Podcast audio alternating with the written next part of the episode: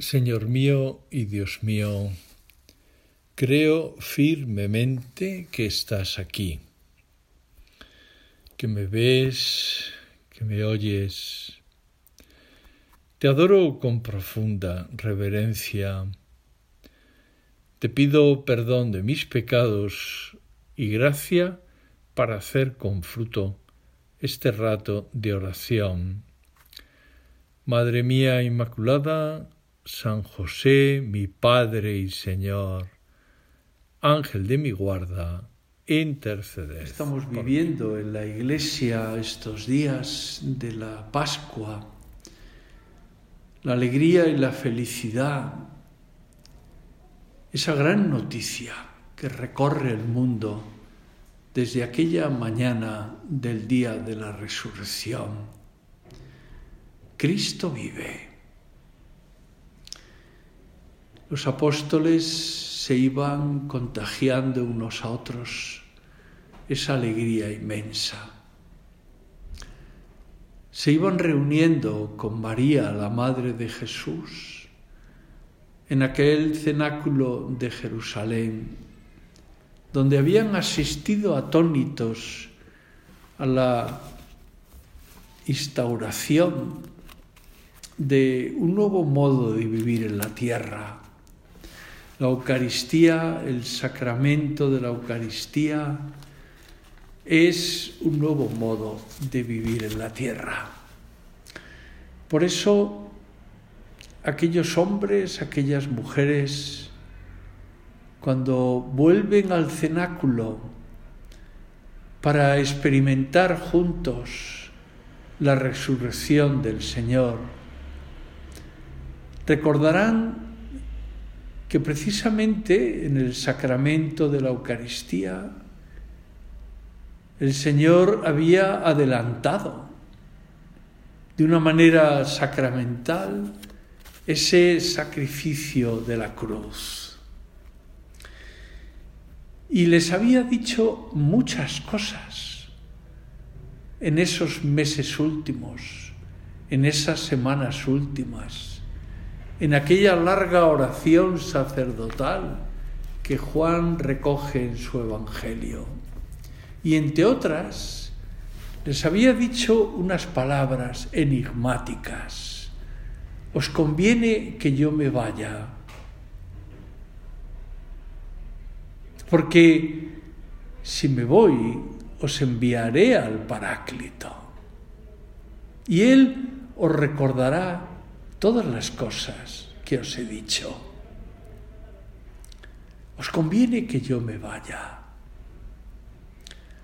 Cuando se iban reuniendo junto a María, la Madre de Jesús, para experimentar juntos el gozo de la resurrección del Señor, para revivir juntos todas esas cosas que el Señor les había dicho hablarían también de esto, hablarían sobre todo de esto. Os conviene que yo me vaya. Y empezarían a experimentar las ventajas de la resurrección del Señor. Porque en primer lugar, el Paráclito, el Consolador, Dios Espíritu Santo, es el que les había ido atrayendo otra vez, el que les había abierto los horizontes, el que les había hecho llegar la buena noticia, el que había propiciado que se encontraran, que conocieran. Y el Espíritu Santo enseguida les enseñó a descubrir una realidad maravillosa. Antes podían hablar contigo, Señor. Antes podían dirigirse a ti en esos ratos de conversación, quedándote a solas contigo, paseando juntos, abriendo sus almas. Pero ahora, ahora que tú te has ido, y que has vuelto y que te has quedado en todos los agrarios del mundo, en nuestra alma en gracia, ahora podemos hablar contigo, como antes, pero todo el día, a toda hora, en todo momento. Dios Espíritu Santo les fue enseñando a rezar. Les fue enseñando a rezar cuando te tenían delante, a amarte con todo su corazón, con toda su alma, con todas sus fuerzas. Les dabas la fe para creer en el resucitado. Les dabas la fe para caer en la cuenta del aliento del resucitado, de la vibración del corazón del resucitado. Les enseñaste, Dios Espíritu Santo, a dirigirse a Jesús, a continuar la conversación en los cielos. Les enseñaste a dar contenido a la oración, contenido a la conversación en los cielos. De modo que tú, Dios Espíritu Santo, propiciaste la fe, la esperanza, el amor, con los dones de tu gracia, con los dones de tu espíritu, les fuiste atrayendo, les fuiste uniendo, convirtiendo y enseñándoles lo más importante que hay que aprender en el cristianismo, y es que Jesús vive, y vive en tu alma en gracia. Es decir, Jesús ha resucitado para ti y para mí. Ha resucitado, sí. Su cuerpo es glorioso, atraviesa muros, atraviesa corazones, atraviesa los obstáculos, las debilidades, las fragilidades, porque quiere estar con nosotros, aquí y ahora levantar el corazón a Dios, levantar el corazón y mantener una entrevista, una intimidad con Jesús, es fruto del Espíritu Santo. San José María lo afirma de una manera contundente. El Espíritu Santo es fruto de la cruz. Es impresionante eso. Dios Espíritu Santo acoge esa muerte redentora y la lleva a Dios Padre. Y se produce esa apertura de los cielos, la salvación. Y a la vez Dios Espíritu Santo va aplicando los méritos de la redención de Jesús a cada alma delicadamente. Es muy interesante descubrir cómo el Espíritu Santo, a aquella comunidad de fieles que volvieron a reunirse con María después del desastre de, de la cruz, después de la diáspora, del desánimo, uno a uno van volviendo son fortalecidos desde lo alto y quedan, quedan a la espera. ¿Cuántas veces tú, Señor, le fuiste diciendo que quedaran a la espera? A la espera de la resurrección, a la espera de la ascensión, a la espera del Paráclito, de la venida del Paráclito, de Dios Espíritu Santo, del día de Pentecostés. Siempre a la espera.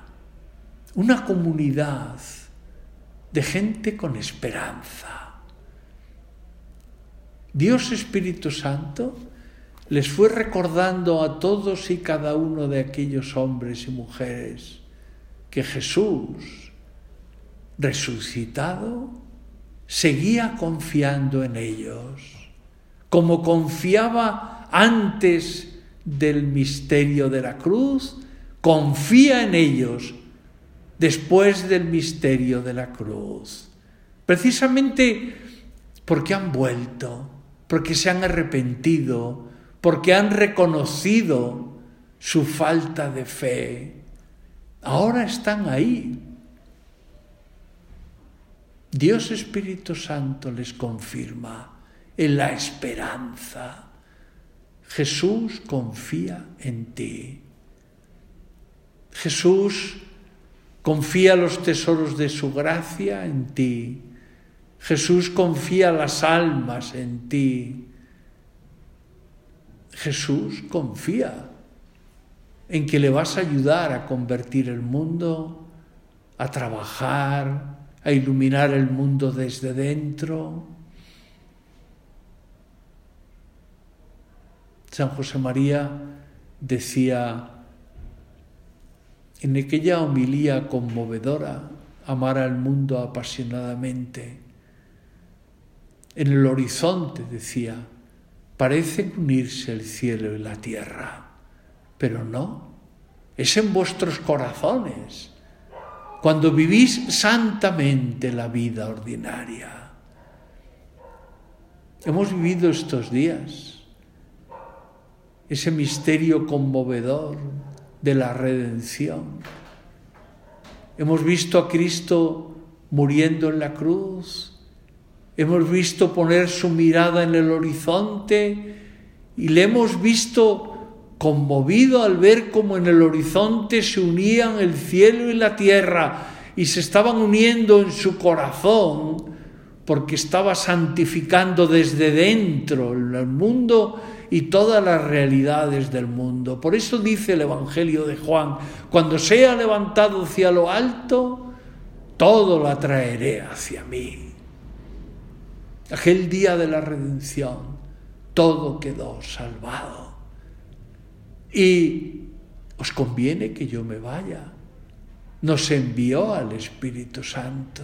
Dice San Juan Damasceno, aquel último padre de la Iglesia Oriental, en ese resumen maravilloso de la doctrina de los padres, la Iglesia dice, brotó del del costado abierto de Cristo. Y junto a la iglesia brota la asistencia conmovedora, esperanzada, diaria de Dios Espíritu Santo. Por eso, aquella comunidad de hombres esperanzados, con la ayuda de Dios Espíritu Santo, se han convertido en una comunidad de hombres optimistas, esperanzados.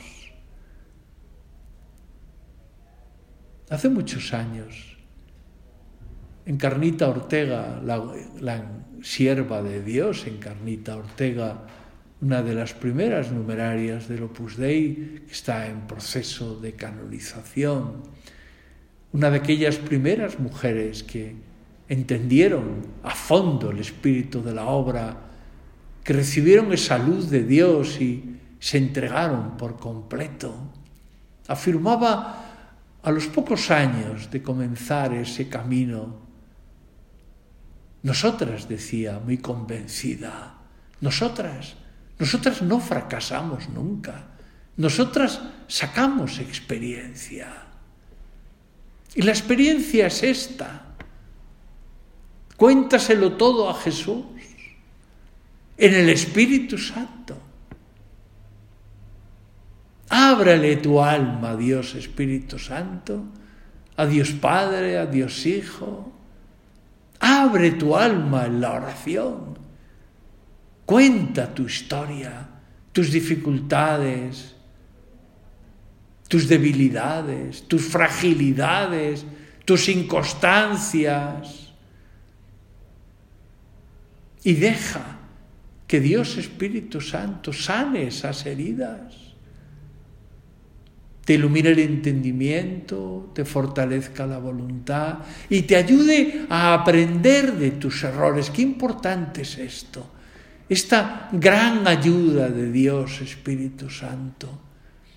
Aprender de nuestros errores, de nuestras miserias, de nuestras debilidades.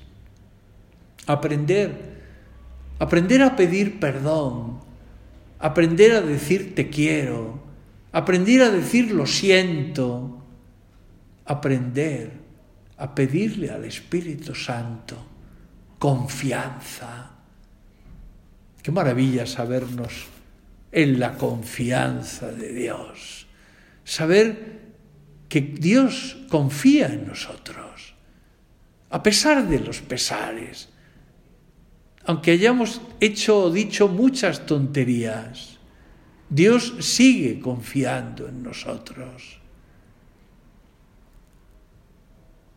Aquellos hombres, después de el día de la ascensión, se reunieron en aquel monte y vieron como tú, Señor, ascendías a los cielos por tu propio poder. Y se quedaron mirando hasta que te convertiste en un punto y aparecieron aquellos ángeles, hombres de Galilea, ¿a qué estáis mirando? Descienden a Jerusalén en espera del día de Pentecostés. Y efectivamente, a los pocos días, Dios Espíritu Santo irrumpió en aquel cenáculo y fue repartiéndose sobre las cabezas de cada uno de ellos como lenguas de fuego, de modo que aquellos hombres, aquellas mujeres, débiles, frágiles, inconstantes, se convierten en columnas de la iglesia Dice San Justino en su apología, resumiendo, doce hombres partieron de Jerusalén a la conquista del mundo. Y la escena se sigue reproduciendo. Todos los domingos, al terminar la misa dominical, en todas las parroquias, en todos los oratorios, iglesias del mundo donde se ha celebrado la misa del domingo, del día del Señor, donde toda la familia de la Iglesia, triunfante, purgante y militante, ha vivido ese misterio maravilloso de la redención, que es la renovación incruenta del sacrificio de la cruz. De repente, todas esas familias cristianas, todos esos hombres y mujeres cristianos, fortalecidos de lo alto, llevan por el mundo entero el Evangelio. Salieron de Jerusalén a la conquista del mundo.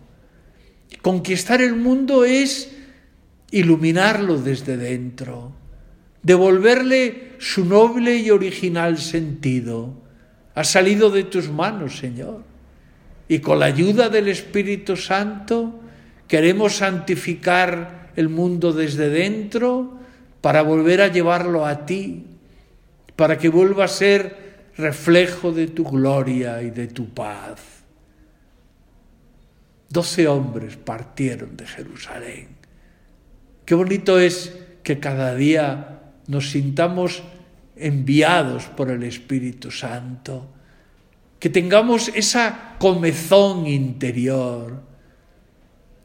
Me duelen las almas, decía San José María me queman las almas. Lo dice San Pablo en la primera epístola a los Corintios, ay de mí si no evangelizare. Es una comezón interior porque, porque es tanta la dicha. Cristo vive.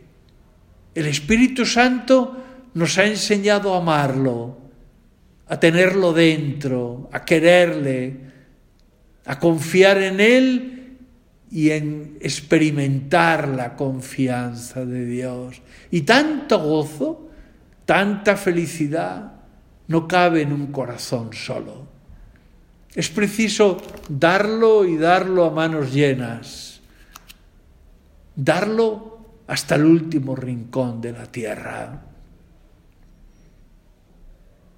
Decía un periodista en el libro de conversaciones, en una pregunta que le hace a San José María, ¿estará usted contento al ver la expansión del Opus Dei por el mundo entero, entre toda clase de hombres y mujeres, entre toda clase y condición, de gentes de todas las razas, de todas las lenguas.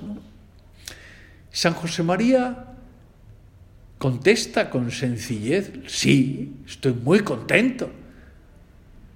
La historia de la obra, la historia del Opus Dei, es la historia de las misericordias de Dios. Y esto que estamos ahora viviendo, en este rato de oración, la historia de tu alma y la historia de la mía, es la historia de las misericordias de Dios. Porque en definitiva, la historia de tu vida y de la mía es la historia de tu oración y de la mía. Y la oración es experimentar la misericordia de Dios, experimentar la confianza de Dios, el perdón de Dios, el olvido de nuestras miserias de Dios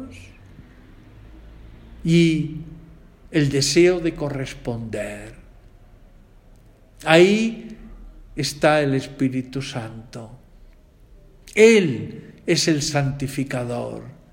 Él es el que nos va a iluminar, el que nos desbordará de amor para que nuestro amor toque el corazón de Jesús y desde ahí el corazón de todas las almas a las que nos acerquemos. Vamos a terminar nuestra oración y lo haremos como siempre, poniendo los ojos en la Virgen. Cuanto más te vas acercando hacia el sur, cuanto más te vas acercando hacia aquella eh, aldea de Almonte, cuanto más te vas acercando hacia el rocío, más vas oyendo una palabra, ella, ella, ella.